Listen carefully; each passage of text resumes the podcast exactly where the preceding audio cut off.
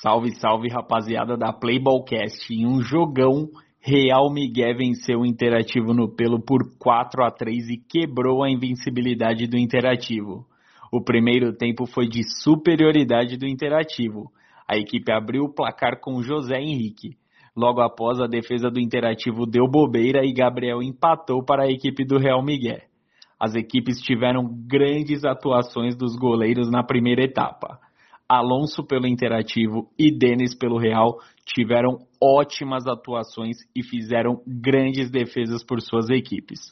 Mesmo com a boa atuação dos goleiros, o Interativo marcou o segundo, e pela segunda vez com ele, José Henrique.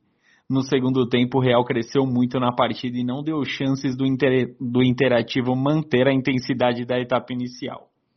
Logo no início do segundo tempo, Leonardo marcou e empatou a partida com grande atuação de Lira, o camisa 9 do Real Miguel, ele marcou dois gols e garantiu a vitória do Real.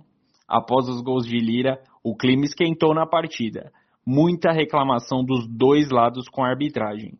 O auxiliar técnico do Real, Augusto, acabou exagerando no tom e foi expulso. Além disso, provocações dos dois lados e chances desperdiçadas, principalmente pelo interativo. O Interativo desperdiçou um shootout com o Igor. O gol seria importante para a equipe, né? Quem sabe chegar em um empate.